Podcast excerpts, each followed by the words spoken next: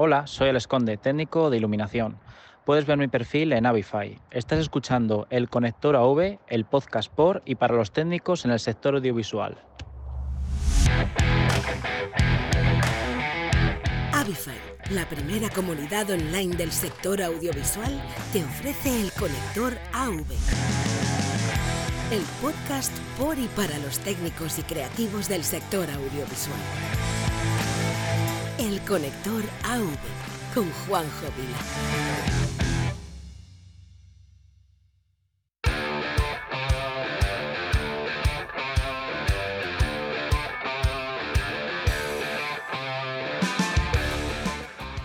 Hola y bienvenidos a un nuevo episodio del Conector AV, el número 65. Y es un episodio que no hemos tenido más remedio que grabarlo antes de AFIAL, porque, eh, bueno, pues cuando salga el episodio o estaremos en AFIAL o estaremos a punto de.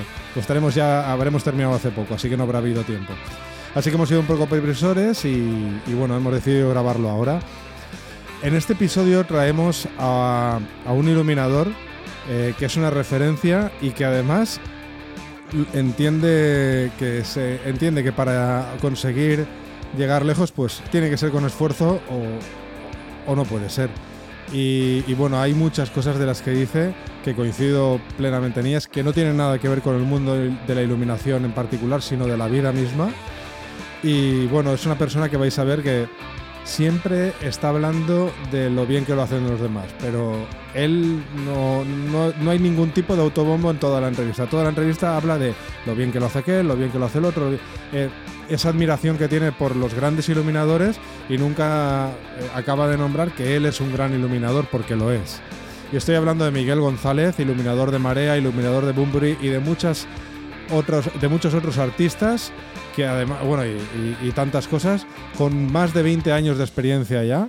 Y bueno, vais a ver que, que en la entrevista hablamos mucho del trabajo, hablamos, es una entrevista que, en la que me ha ayudado Andrés porque conoce muy bien, Andrés Aguerri me refiero, porque conoce muy bien a Miguel. Y, y es una entrevista en la que entramos mucho, mucho en cómo realiza la técnica de su trabajo. Así que os aconsejo que, que la oigáis porque es una entrevista en la que hacemos preguntas muy diferentes de las que hemos hecho hasta ahora. Así que te aconsejo que no te la pierdas. Y bueno, no voy a hacerte spam esta vez, es un episodio que vamos a ir directos al grano, así que vamos ya con la entrevista con Miguel González, dentro audio.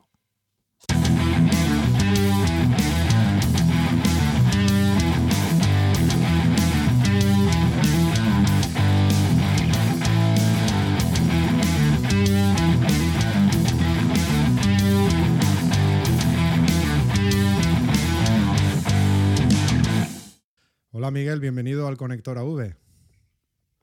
Hola, ¿qué tal Juanjo? ¿Cómo estás?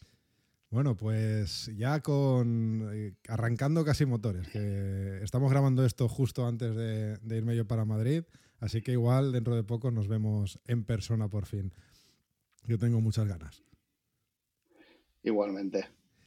Bueno, pues nada, vamos a empezar con, como siempre, como empiezan todos los capítulos que entrevistamos a, a una persona en el conector, contándonos quién eres y a qué te dedicas.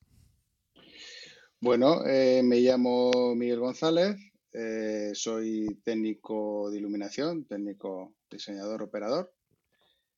Eh, y bueno, llevo como los últimos 20 años dedicándome a la iluminación. No, no he hecho otro trabajo realmente en mi vida, más allá de la iluminación. ¿Y cómo has acabado dedicándote a la luz? Cuéntanos un poquito cómo, cómo es la historia de esto.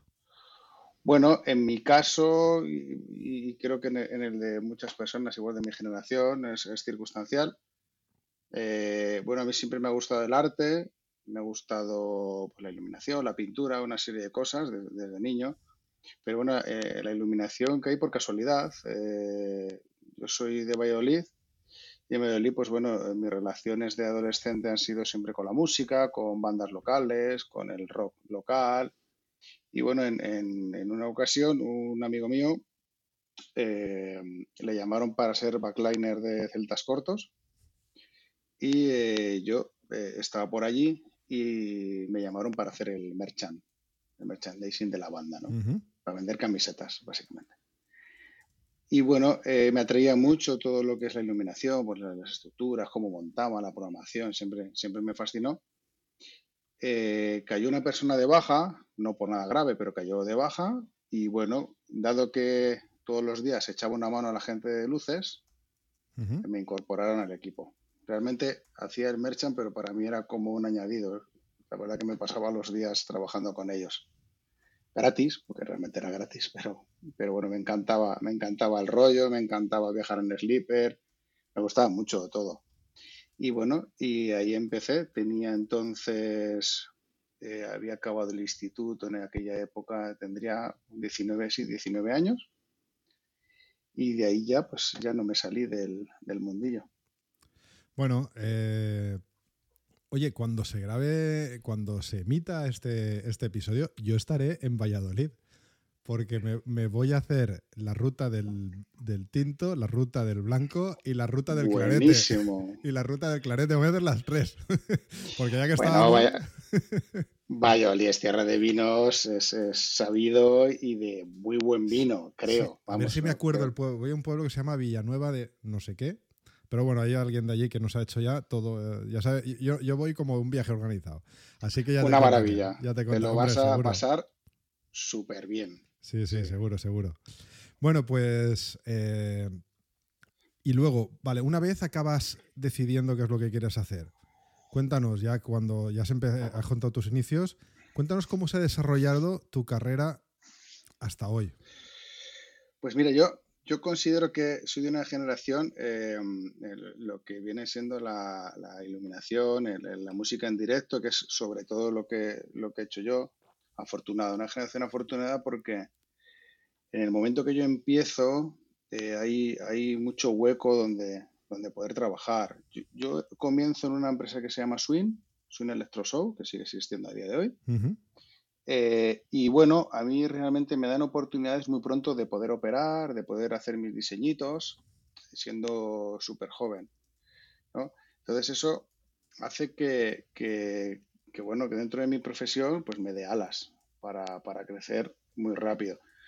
Yo es verdad que hice, hice sistemas de, y control de regulación automático, que es un módulo de grado superior, entonces lo fui sacando ahí como podía mientras lo compaginaba. Nunca ejercí, no, de hecho no me acuerdo prácticamente de nada. Eh, pero, pero bueno, yo tuve muchas oportunidades de crecer muy rápido y estaba rodeado de gente en su momento que, eh, con muchas ganas de trabajar, con muchas ganas de prosperar, con muchas ganas de aprender. De mi generación es Luis Pastor también, es un iluminador que en España... Gran iluminador. Eh, gran iluminador. Bueno, pues nosotros prácticamente comenzamos a la vez. Y bueno, pues, pues, rodeado de unas personas que, les gustaba mucho el trabajo. Entonces eso también te empapas de un ambiente que te hace crecer muy rápido. Bueno, ya te, ya te contactaré para, que me, des acceso a Luis Pastor porque quiero traerlo también por aquí. Así que, dentro de poco lo intentaremos. Lo intentaremos. Creo que, creo que ahora mismo está viviendo en Estados Unidos. Ah, sí. bueno, estando el Zoom no pasa nada. Yo me, yo me levanto pronto y, lo entrevisto. bueno, eh, oye, me parece muy interesante hablar de tus inicios como técnico desde lo que has dicho antes, ¿no? Desde tu Valladolid natal. Más que nada porque como técnico y jefe de equipo eh, me consta, por lo que he podido investigar, aquí parezco yo Pablo Motos en el hormiguero investigando sobre el, el que hay mucho, bueno, aquí hay que, hay que, decir antes que hay que agradecer que parte de esta labor de investigación la ha hecho Andrés Aguirre desde Dubai nada menos, así que, que bueno, hay que agradecerle a él que ha, colaborado mucho en la, en la, elaboración de esta entrevista. Y bueno, él, él en concreto me cuenta que tú eras muy metódico y riguroso. ¿Es así? ¿Te consideras tú tan, tan metódico? Bueno, a ver, eh, yo con los años, es decir, cuando empecé quizás, eh, cuando me conoció Andrés, igual eh, era más metódico y más riguroso. bueno, cuando empecé, pues no, realmente no. cuando empecé, pues quizás muchas veces eres un poquillo desastre. Lo que pasa es que lo que te comento, yo he estado rodeado de, de buenos espejos, ¿no? Donde mirarme. Entonces, si te rodeas, también por circunstancias, si te rodeas de gente que hace las cosas bien, tú tiendes a hacer las cosas bien, ¿no? Y a mí siempre me enseñaron pues, que en el trabajo hay que ser ordenado, hay que ser lo que hablamos, hay que tener rigor, hay que tener conocimiento, hay que formarse, hay que intentar crecer profesionalmente, no abandonarse, ¿no? Eh, y yo tenía la suerte de, rodearme de gente en su momento joven, con muchas ganas, que estudiaban mucho, porque nosotros, yo soy de los que he estudiado mucho, pero de una manera autodidacta, ¿no? Ahora hay mucha más formación, pero yo aunque tengo 40 años, en la época que yo empecé, el acceso a la información era bastante más complejo. Y bueno, había cierta ayuda y había cierta colaboración entre las personas y bueno, eso nos hizo, yo te digo, como te he dicho antes, crecer, hacer las cosas bien e intentar, bueno, generar una escuela, que yo creo que con el tiempo eso se, consiguió. Bueno, eso al final, eh, ese método, ese, ser metódico, por decirlo de alguna manera, eh, eso al final se ve en tus diseños, de forma que un diseño tuyo no solo es un dibujo en WYSIWYG, por ejemplo, o en un simulador, cada foco, cada dispositivo está pensado cómo irá montado y las estructuras o, los medios necesarios que necesitas para ello. Si bien el papel todo lo soporta, porque eso es verdad, ¿no? Yo siempre, bueno, yo no digo el papel, yo digo el 3D. El 3D todo lo soporta. Por lo que sé, tus diseños incluyen el desarrollo técnico completo. Bueno, eso tiene que ver eh, porque, claro, yo, mi, bagaje profesional viene desde muy abajo, ¿no? Entonces, eh, yo sé lo que es montar, sé lo que es la dureza de los montajes, sé lo que es viajar con equipos, sé lo que es cargar camiones, descargar camiones, montar trus, subirme una pata a 14 metros, bajarla. Entonces, todo esto hace que también tengas una visión más global en, muchos casos y que sepas que eso eh, se tiene que poder montar, ¿no? O sea, tienes una visión 360 de lo que es el, de lo que es el montaje. Y yo pues intento que que lo que hago pues sea factible, aparte de evidentemente espectacular, pero, pero también intento que sea factible y que se pueda montar. Sí, es parte, creo que es parte de mi labor, la verdad. Hombre, esto eh, al final es como un arquitecto, ¿no? Que si hace un edificio, eh, por aquí tenemos alguno por Valencia que hace edificios que luego no se pueden llevar a la realidad. Pues eso, si haces un edificio y no lo puedes luego llevar a la realidad, por muy bonito que sea, es un quebradero de cabeza. Entonces, en el diseño, pues es, en, todo diseño es igual, ¿no? Sobre todo si luego, pues como ocurre en el espectáculo, hay que construir. Bueno, otro aspecto que está muy presente en tus diseños y que en realidad es una de tus señas de identidad es la integración de elementos. Empezando por el vídeo. Fuiste uno de los primeros iluminadores en diseñar y crear tus propios contenidos ad hoc para cada show, lo cual en su momento fue un hecho diferencial en las giras en España y en cierta manera también marcó como un cierto relevo generacional, una forma diferente de entender el diseño para una gira, ¿no? Sí, bueno, yo, hombre, yo, a ver, eh, pionero no me consideraría porque al final eh, hay muchas personas anteriores a mí que, que, han, que han usado el, contenido ad que, que, han hecho grandísimos trabajos. Eh, yo qué sé, Oscar Gallardo, Juanjo Belocchi, Josito Alegre y muchos que me quedo, que me quedo, Chus, Fernández, o sea, gente que, que, es verdad que han hecho escuela, que también hacía grandes cosas. Yo sí que he intentado siempre, desde la humildad, marcar la diferencia con lo que yo podía. Y es verdad que que con el tema del contenido dediqué mucho tiempo de estudio, mucho tiempo de formación a un montón de software, a un montón de recursos para poder yo hacer el contenido, poder formar equipo con gente y poder integrar el vídeo en, las giras, porque lo veía, pues lo veía en grandes producciones en España, lo veía en grandes producciones en el extranjero y me, siempre me encantó. Me encantó todos los elementos escenográficos que, hacían, que hacían esas bandas. ¿no? Yo recuerdo que Luis Pastor y yo en su momento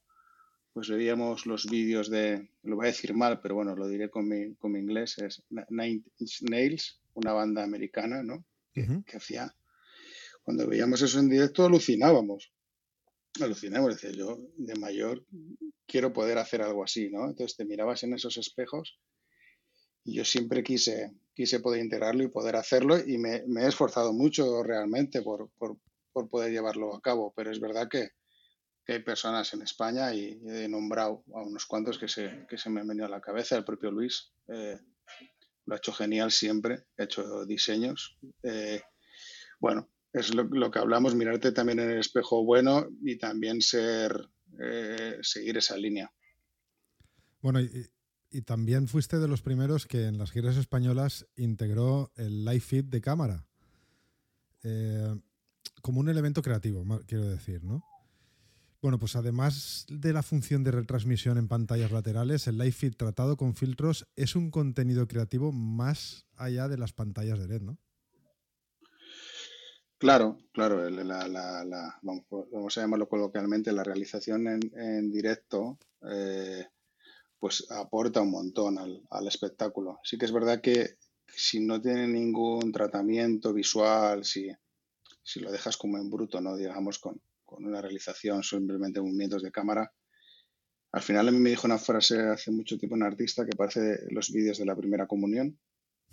Eh, eh, porque claro, no tiene, no transmite nada, ¿no? Y, es súper importante que transmita, que al final sea parte del show y que es que realmente cuando, cuando vemos un show que nos, que nos marca y se nos queda en la retina es porque todo está muy integrado, pienso yo. O sea, todo me refiero, yo una, vez, eh, hace, bueno, hace unos años, fui a ver un, un show de, Jack White, ¿no? Y me quedé impresionado porque ahí incluso los balliners y los cámaras y todos vestían con tirantes, vestían con un look tipo eh, Peaky Blinders, ¿no? Todos. Yo decía, claro, es que el mínimo detalle, ¿no? Hasta el más mínimo detalle lo cuidaban. Entonces al final tú te ibas metiendo en el papel de, ese artista y es súper importante que todos los elementos estén integrados y te hagan, te transmitan, ¿no? Que al final lo que nosotros hacemos, lo que yo hago, es acompañar a la música y transmitir. Y si eso no está todo engranado, eh, claro, no, te marca. Y, lo que intentamos es eso, que al final sea un show espectacular, pero a todos los niveles. Bueno, has hablado de elementos integrados. Entonces, dentro de esa integración, además de vídeo, Integras elementos escénicos, desde telones, tarimas o mobiliario a lámparas de cristal. Con lo cual elevas un poquito la categoría. Pasamos de un light designer en cierta forma a un stage designer, podríamos decir. Podríamos llamarlo así, sí, es, lo que hablábamos antes que, que, necesitas, necesitas hacer un show, necesitas marcar la diferencia y necesitas generar en, el espectador al final sensaciones.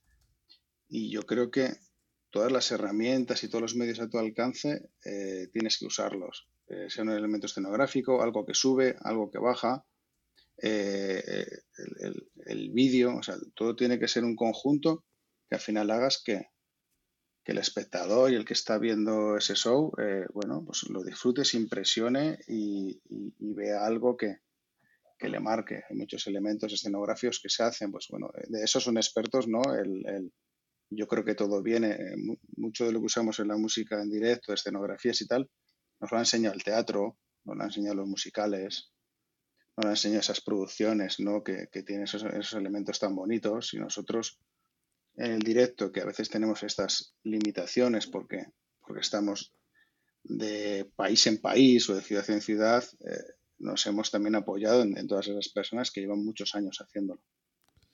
Bueno, ya has hablado de la música. Ya para rematar, le sumamos una obsesión casi compulsiva por la sincronización con la música. No dejas pasar un golpe, un redoble, un break, sin que vaya acompañado de algún efecto de luces, frente a otros operadores que tienen tendencia a la sincronización semiautomática. Tú siempre acabas eh, guardándote los mejores efectos para disparar como, como flash en el momento adecuado.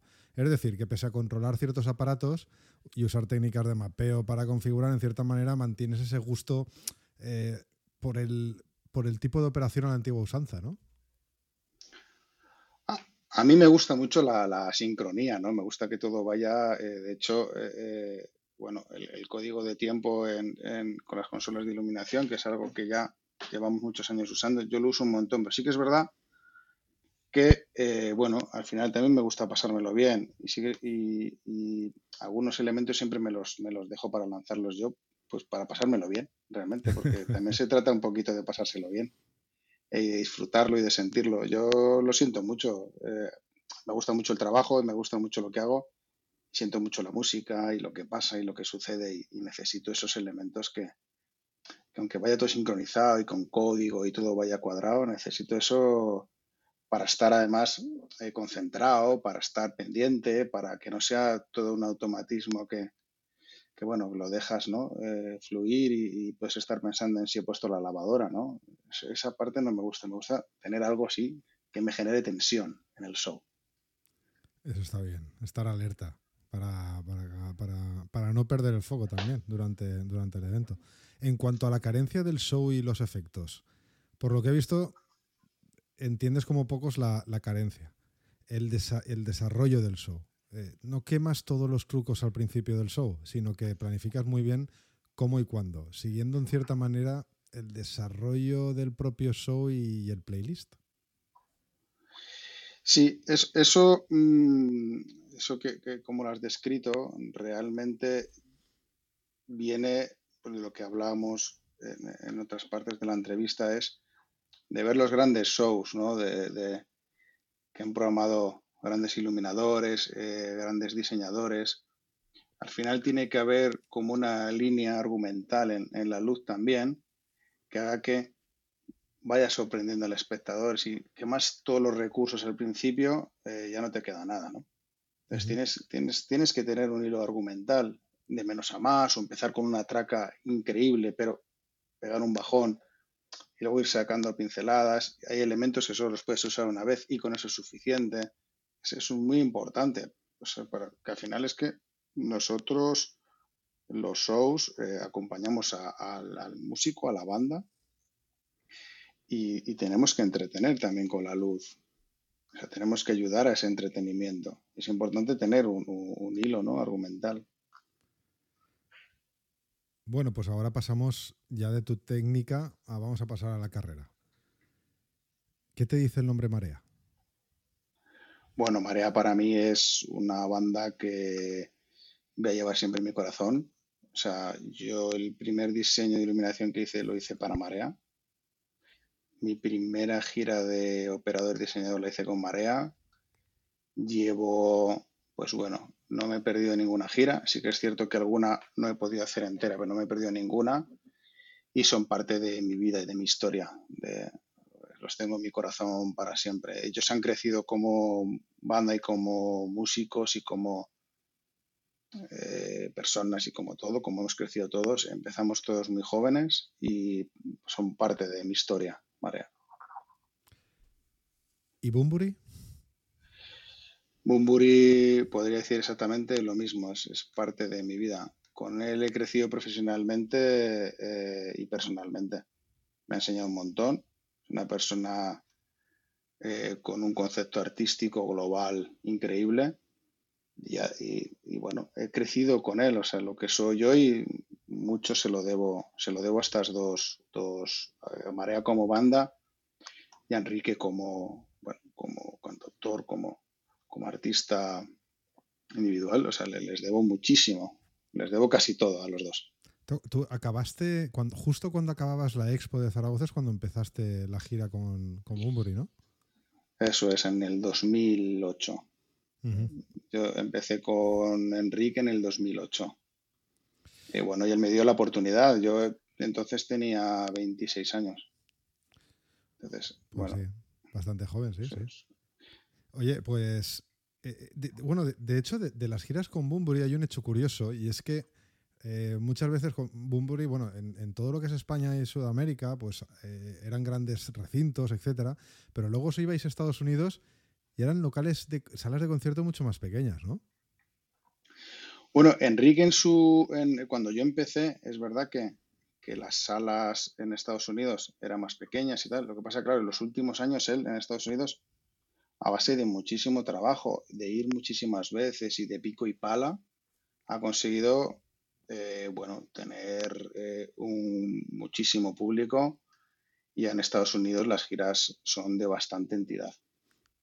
Claro, han pasado, realmente han pasado 14 años desde que yo empecé. Al principio eran pues salitas, de hecho en el 2010 hicimos una gira de dos meses y medio, que nos recorrimos mm. todo Estados Unidos, desde todo, las salas pequeñas, grandes, medianas, o sea, todo lo que Bueno, pero es que se en, podía. en Estados Unidos que toques en una sala pequeña, muchas veces también acabas eligiéndolo tú. Quiero decir, yo he visto, yo he visto a, grandes, grandes, grandes artistas eh, eh, de talla mundial en una sala pequeña, por, pues bueno, porque, porque también existe ese, existe también esa cercanía que quiere el artista con el público. O sea, que, eh, no, ni mucho menos, pues tiene que siem- ser siempre en una en una gran, en una gran superficie. Además, en tu caso, eh, me han soplado que, que cuando eras adolescente eras fan de héroes.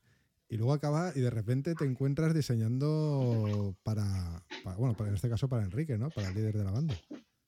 Bueno, es que mi, mi- mi generación, eh, yo soy del 81. eh, bueno, yo me he criado con héroes, con héroes, con barricada, ¿no? con extremo duro, con tal, claro. O sea, era parte de mi banda sonora, Héroes del Silencio, era, era parte de mi vida. Sí que es verdad que, bueno, cuando ya eh, eh, con- contacté, me contactó Enrique, eh, Nacho y tal, Nacho es el manager. Bueno, yo sí que estaba ya un poco desconectado de eso. De hecho, en la gira de, hicieron en 2007, Reunificación de Héroes, bueno, pues sí, yo ahí estaba un poco, un poco ya más desconectado, pero sí, sí, de adolescente era totalmente fan. Fan número uno, vamos, eh, eh, sí, sí, sí, tenía camiseta y todo. Sí, luego ya pues te vas haciendo mayor y vas perdiendo un poco esa conexión, pero, pero sí, sí, totalmente cierto. Lo que me interesa de, de- de- de- volviendo a las salas pequeñas, a los inicios, cuando estaba, empezasteis eh, por, a girar por Estados Unidos con salas más pequeñas, me interesa cómo te adaptabas de, de, de repente estar en una sala, en un recinto grande con unos recursos pues, con más tamaño o, o más, o más superficie, a de repente tener que adaptarte a, una- a un recinto mucho más pequeño. ¿Cómo lo haces?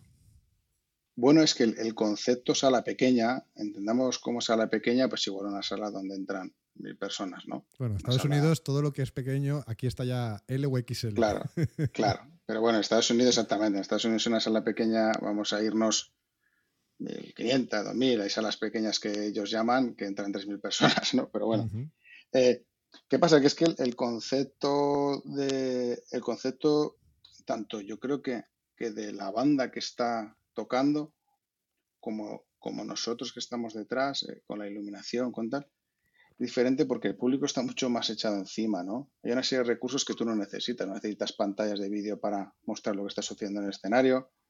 No necesitas un- un- una boca escénica de 20 metros. No necesitas un montón de cosas. Necesitas, yo creo, desde mi punto de vista, generar sensaciones. Y eso lo da el ritmo, nos da- lo da tener un concepto artístico global, eh, de colorimetría, de cositas que se hacen pequeñitas, de hacer crecer el escenario, de dar ritmo a la música, de soltar un estrobo cuando hay que soltarlo, es decir, de, de integrar la música que está pasando, la gente súper echada encima del escenario, con la iluminación. O sea, eres, eh, salvando las distancias, un músico más, totalmente.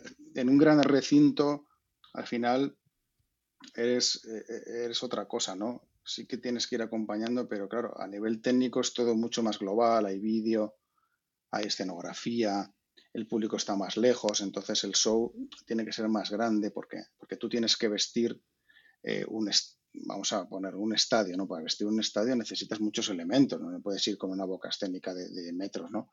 Pero una sala es totalmente diferente. Es que la sensación, a mí me gustan mucho los conciertos, yo he ido a muchos, voy a muchos y me gusta mucho el concierto de sala. ¿Por qué? Por la cercanía, porque se siente diferente. Y esa relación que, que mantienes o que para ti es especial con, con, con- con el artista como Marea o Bumburi, eh, eso luego va más allá del diseño de la iluminación y también se transmite en el trabajo, ¿no?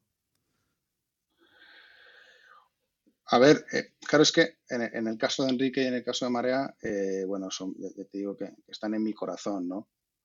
Eh, yo no, sabría decirte por qué, porque bueno, con, el resto de artistas que he trabajado le he puesto las mismas ganas, el mismo cariño, el mismo entusiasmo, el mismo todo. Lo que pasa que es cierto que, que estas bandas de las dos que estamos hablando es que son parte de mi vida. O sea, empecé con ellos, he crecido con ellos, llevo muchos años con ellos y claro, los tienes en el corazón y, y es evidentemente, eh, bueno, es, a ver, lo que es es una alegría inmensa poder trabajar con ellos y poder disfrutarles. O sea, eso sobre, sobre todo y ante todo. Yo a nivel profesional me haría flaco favor si, si por ejemplo, eh, eh, girar con marea le pusiera mucha más profesionalidad que girara con otra banda. Sí, sí, no, no, hablo de la profesionalidad, hablo de igual de, de cómo se transmiten las emociones de, de tú como artista y diseñador, ¿no? Pero evidentemente. Eso está claro. Y, y un tema que me parece interesante fue el apartado más técnico eh, fuera del apartado más técnico, quiero decir, ¿vale? Es la conciliación laboral. A lo largo de, tu trayectoria, de la que hemos estado hablando, tú has sido capaz de compatibilizar las giras los, y, los proyectos que has hecho con formar una familia. Entonces, es algo que muchas veces hablamos aquí en el Conector AV y, que, bueno, que es parte difícil del mundo de, los freelance técnicos porque, pues eso, eh, se vive en los fines de semana o se vive de gira, ¿no? y entonces ¿Cómo es eso de, estar trabajando tanto en, y a la vez acabar, pues eso, formando una familia? Bueno, eh, complejo. Eh, por un lado tienes tu pasión, porque al final es un trabajo que es totalmente vocacional y pasional, que es lo que nosotros hacemos, ¿no? Eh, es eso. Y por otro lado, pues todos tenemos nuestras vinculaciones con amigos, familia, etcétera, etcétera, ¿no? Yo en mi caso, eh, ¿Cómo lo hago? Pues bueno, siendo muy respetuoso, sobre todo. Eh, bueno, tengo una mujer a mi lado que, quiero mucho y que siempre me ha apoyado y me ha ayudado mucho. Ella tiene también un trabajo, eh, un trabajo de muchísima responsabilidad, pero, pero bueno, me ha apoyado en las salidas, me ha apoyado a lo largo de todos estos años. Y realmente, ¿cuál es el pilar? Pues en mi caso concreto es tener una persona que te ayuda y que te comprende y que te respeta. Sin eso, pues claro, lo de tener una familia es muy complicado. Yo tengo una hija ahora de 5 años y bueno, pues eh, la adoro como cualquier padre y que me gusta pues estar con ella, claro. Las salidas, pues, pues bueno, pues la echo de menos pues cada vez que salgo. O sea, si, eso es imposible evitarlo, pero es verdad que pues todo ayuda porque nosotros vivimos en un ambiente sano. Eh, su madre se lo explica, yo se lo explico. Entonces eso hace que sea un poquito más fácil. Y bueno, has hablado de las salidas eh, a, trabajar. ¿Y las otras salidas? Las que vas con la flaca. Bueno, esa es otra de mis, otra, otra de mis grandes pasiones, es la bicicleta. Otra es la que me da. Pasión que compartimos, por cierto. Yo mañana me voy con ella. Bueno, bueno, bueno, pues yo tengo momentos de mejor forma, momentos de baja forma. Bueno, con, Por los momentos de baja forma ya no, en los momentos de más forma montaña. ¿eh? Eso es, así es, así es, así es. A veces estoy súper bien, a veces estoy un poquito más flojito, pero bueno, es, es, algo que me genera a mí muchísimo bienestar la bicicleta, muchísimo. Bueno, el que monta en bicicleta entiende que es, algo que te genera bienestar. Y además, bueno, si sales en compañía, que es lo mejor, pero si sales solo, te da mucho tiempo para también para pensar en, muchas cosas que, bueno, que, de otra forma no, no, no, no, tendrías ese tiempo, ¿no? Y además estás tú solo. Pero bueno, eso se nos vaya del podcast y vamos a volver al tema que nos ocupa hoy, que es tu carrera. Bueno, esa, esa, misma amplia experiencia que tienes como jefe de equipo hace que a la hora de negociar un posible cambio en el set para adaptarse al venue, contigo sea más fácil, porque aplicas la misma coherencia que, como tú lo has dicho, yo he montado, yo he estado tirando cable, yo no sé qué, pues al final quizás esa empatía hace que, trabajar contigo eh, de cara a que cuando quieras hacer algún cambio de venue, pues tengas más empatía y, acabes consiguiendo, o, bueno, acabes negociando para que sea un win-win para todos, porque eso es importante. Bueno, sobre todo lo, que eh, me ha dado eh, la visión global de, lo que es el cambio de, un show, ir cambiándolo de, como, como dices, de, en otros venues, otros, otros tamaños, otros eh, foros, otros, lo que me ha dado sobre todo la perspectiva es las giras de Enrique. Enrique, hoy estás en Tegucigalpa y mañana estás en el Estadio Azteca de México. Y eso Claro, eso hay que adaptarlo. Eso pasa cada año. Entonces, sobre todo me, lo ha dado eh, el tipo de gira que he hecho con él, que es gira internacional, gira muy exigente eh, y que cada día, como dice él, eh, tiene que ser el show de nuestra vida. O sea, no vale, es que estoy no sé dónde y me da bajoncete cada día, porque él lo hace así siempre, ¿no? tienes un, un, ejemplo de profesionalidad muy grande. Él, da igual donde esté, en la sala más pequeña iban 300 personas, da igual, lo va a hacer increíble igual. Entonces, eso también te motiva para, eh, tú adaptar, eh, generar un show que por lo menos la gente que ha pagado esa entrada se lo merece igual, da igual donde estés, ¿no? Bueno, y qué importante es siempre, eh, coincido totalmente con esa visión, ¿no? Qué importante es siempre dar lo mejor de uno mismo en todo lo que haces, porque aunque la motivación muchas veces no está ahí, seguro que siempre te vas a ir tranquilo a la cama si ese día has dado la mejor versión de ti mismo o a la mejor versión que tú en ese momento podías dar eh, para mí es súper importante. Así que chapó y totalmente de acuerdo con esa visión.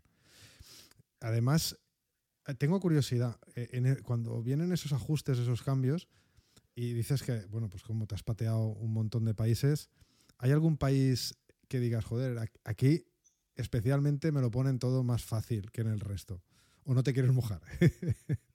bueno, yo Mm, sí me gustaría desarrollar esa pregunta un poquito más. Em, a ver, em, claro, cuando tú viajas, por ejemplo, hay países que tienen una serie de recursos y otros países que tienen otros recursos. Pues unos tenemos más y otros tienen menos. Eh, realmente, cabe decir, por ejemplo, yo voy a un, país donde tienen menos recursos y decir que me lo ponen difícil no sería justo para ellos. Lo que sucede es que ellos eh, lo que tienen es menos medios y con los medios que tienen tienen que hacer 10 veces el esfuerzo que, tienen que hacer en otros lugares. Hay personas, por ejemplo, de algunos países donde eh, su lugar de residencia dentro de la misma ciudad está a dos horas de atasco, tienen que dormir debajo con una hamaca debajo del escenario, eh, no pueden ir a ver a su familia el día que están trabajando eh, los elementos como pueden ser los dimmers, los cuadros de corriente, pues están machacados.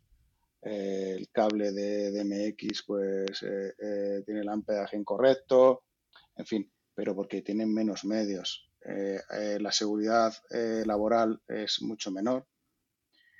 Ellos a mí no me lo ponen difícil. Sí que es cierto que me cuesta más desarrollar mi trabajo, pero, pero sí que les dedico como una o, sea, aparte como mucha más energía porque siempre que voy digo hay que quitarse el sombrero delante de estas personas que consiguen sacar un show eh, como este con tan pocos medios.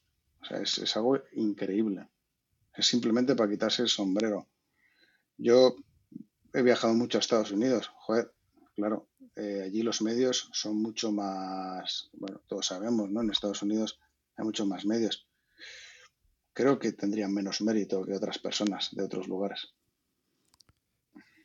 De, toda la entrevista eh, veo un patrón, ¿vale? Eh, creo que tienes una visión muy potente de, de, lo que es el trabajo, el esfuerzo y las, y las metas.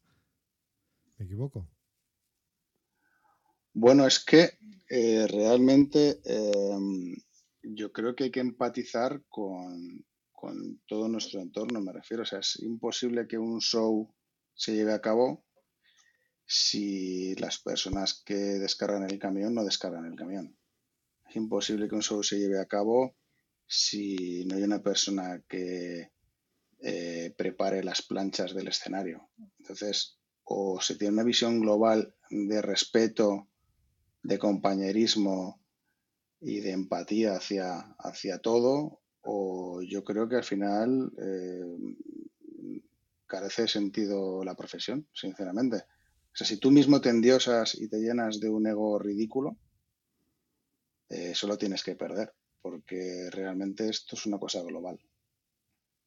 Así es, y más en un bolo que cada uno tiene un trabajo determinado y, eres, y es una cadena. Si se rompe uno de los eslabones, por débil que sea, eh, el show pues eh, no sale. Entonces, así es. En 2021, ¿vale? Te ha llevado al mundo del streaming, porque como no se podía trabajar, como operador e iluminador. ¿qué nos puedes decir en cuanto a tus sensaciones cuando preparas el bolo para streaming? Bueno, eh, a ver, el streaming, eh, para mí, el, show en, en, vivo, entre comillas, en, streaming, eh, para mí es un shock total, ¿no? Porque la falta de público es algo que es, muy complejo. El público es el calor, es lo que te empuja, es lo que te da eh, la energía, es lo que te hace sentirte bien, es lo que te hace entrar en un momento de euforia, de, bajón, de subidón, de gritos. Cuando te falta todo eso, es complejo. Es complejo para mí en una mesa de iluminación. Yo no llego a imaginar cómo es para el artista en el escenario. O sea, no soy capaz de, ver cómo son capaces de meterse en el papel también cuando no hay público delante. Es complejísimo. El público te da pausas, el público te da, te alienta a saltar, te alienta a, ¿no? Te, da, alas. cuando ese, ese público no lo tienes, tú tienes que darte tu propia energía, tus propias ganas, eh, tu propia alegría, tu propia tristeza, ¿no? O sea, te lo tienes que dar todo tú y, es, a mí me parece complejísimo. O sea, es, eh, bueno, es que un show en streaming al final, joder, eh, se puede convertir en un videoclip súper largo, ¿no? Por decirlo de alguna manera. Y, es imposible transmitir lo mismo. O sea, la música en directo no es sustituible. O sea, no es sustituible.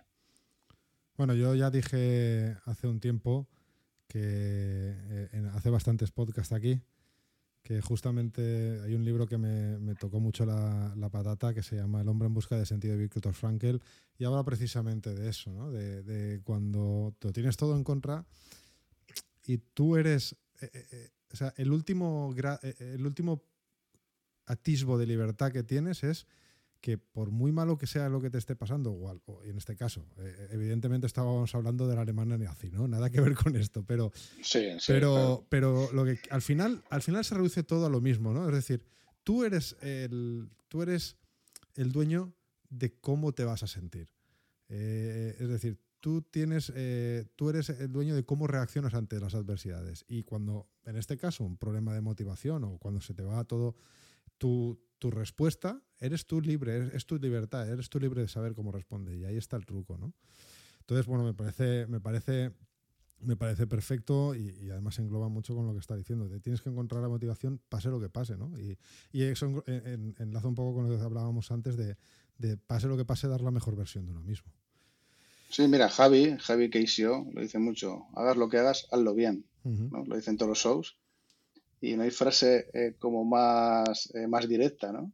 Si te la aplicas en la vida, hagas lo que hagas, hazlo bien, todo funciona. es. algo que es así. O al menos siempre te irás con la satisfacción de que yo esto eh, lo he dado todo. Si estás jugando un partido y lo pierdes, si tú lo has dado todo, puedes irte tranquilo al banquillo. Que no, tú lo has dado todo y eso es lo que cuenta. No has podido ganar, pues ya está.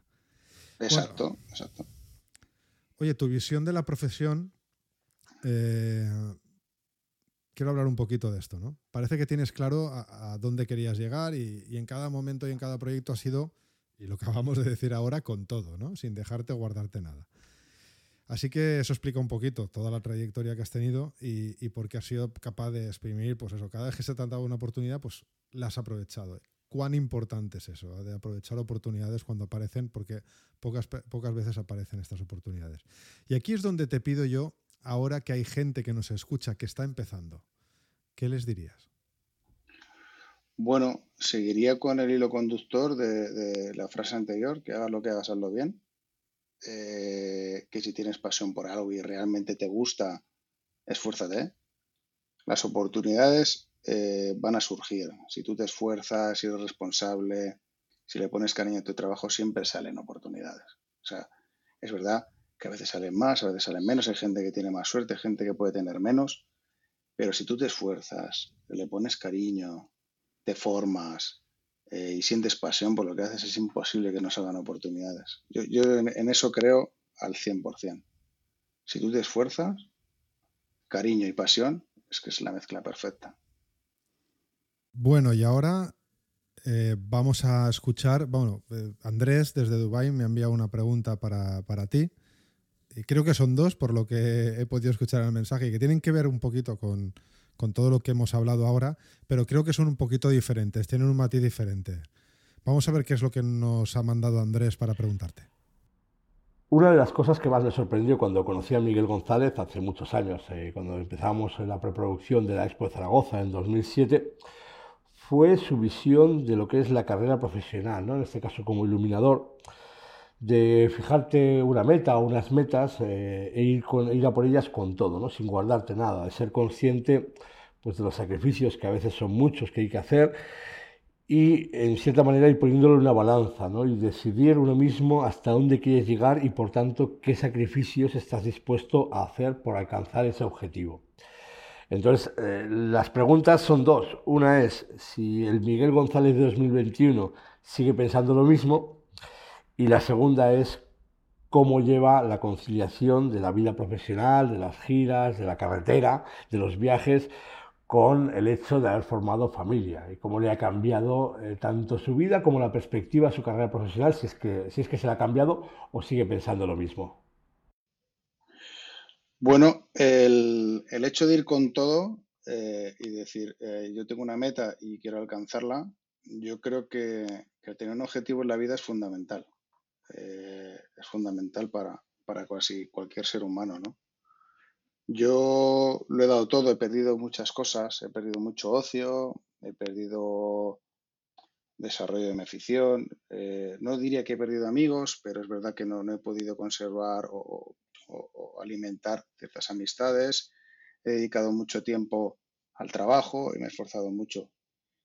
No me arrepiento de nada, quiero decir, eh, me marqué en ese objetivo y, bueno, pues llegué a él. ahora es verdad que pues con una hija, con tal, pues bueno, no puedo dedicarle tanto tiempo. O sea, eh, es una cosa que eh, no, puedo ni debo.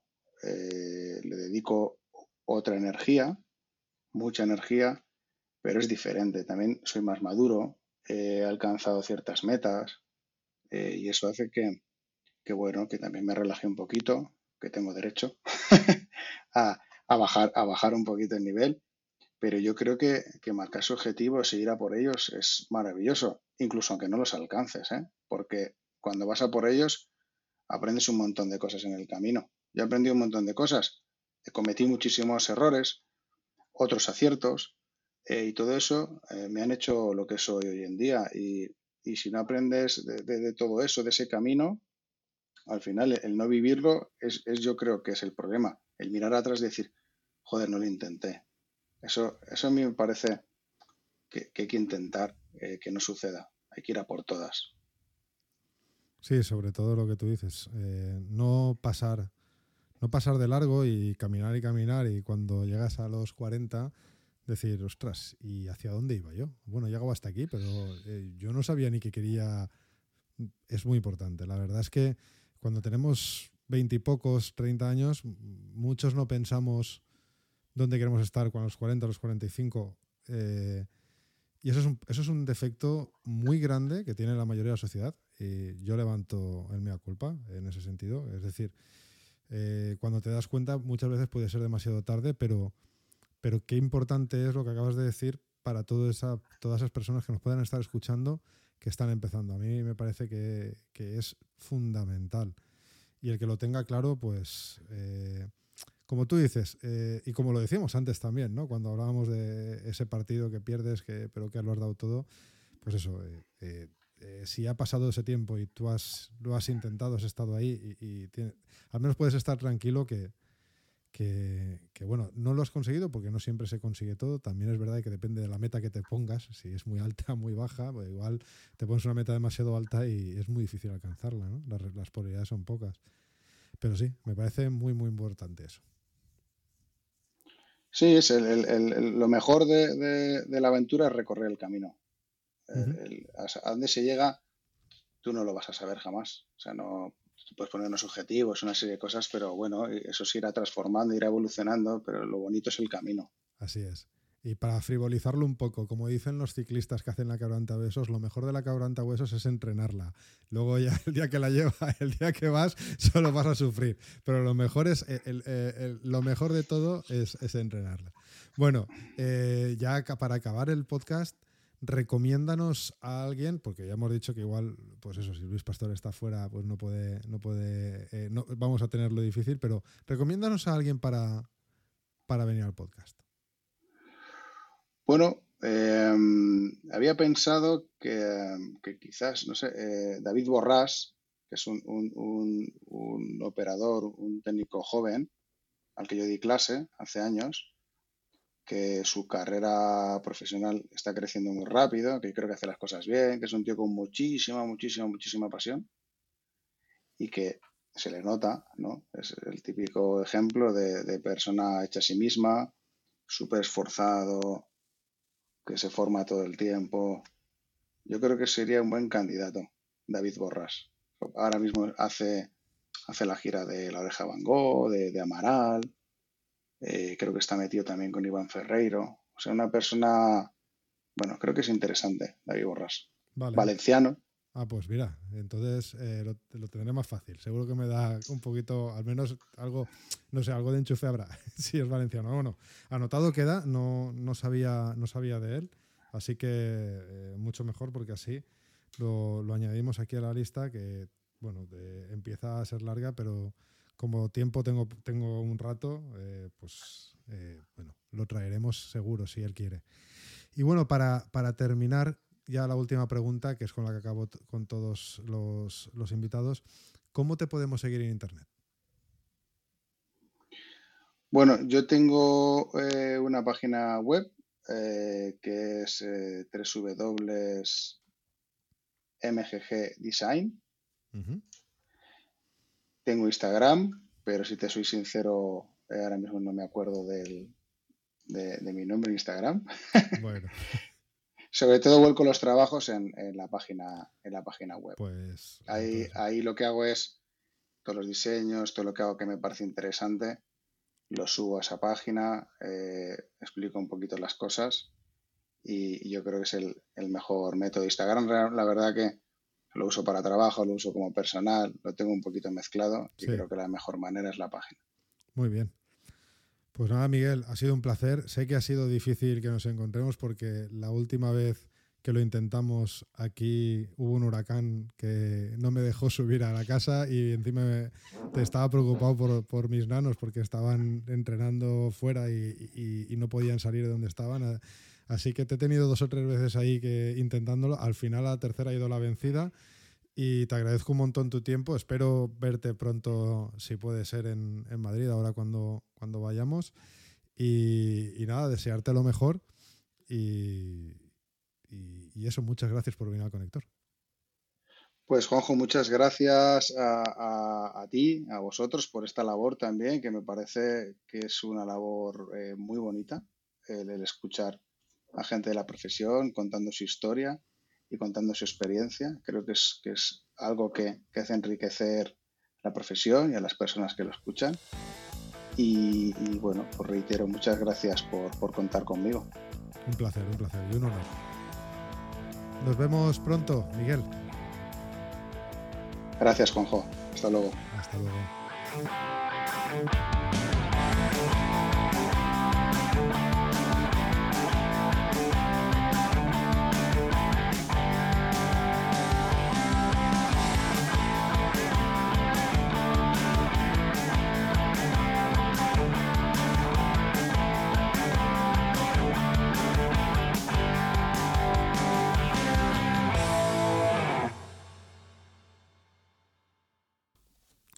Bueno, y hasta aquí el episodio de hoy. Espero que te haya gustado, que, hayas aprendido algo. Yo desde luego me llevo muchos aprendizajes de la conversación con Miguel. Y nada, el siguiente episodio, bueno, los siguientes episodios van a ser un tanto especiales porque, bueno, después de las peticiones de si iban a grabarse las conferencias de FIAL, hemos decidido grabarlas y como creo que puede ser interesante para todos vosotros y vosotras, pues las vamos a traer aquí en un formato, pues lo adaptaré un poquito para que la gente que, que solo escuche, que es la gente que escucha el podcast, pues pueda tener un contexto, eh, un buen contexto y escucharla como y enterarse de, lo que está ocurriendo, ¿no? Así que, que nada, eh, vamos a hacer el esfuerzo y espero que estés ahí en los próximos episodios. Hasta luego.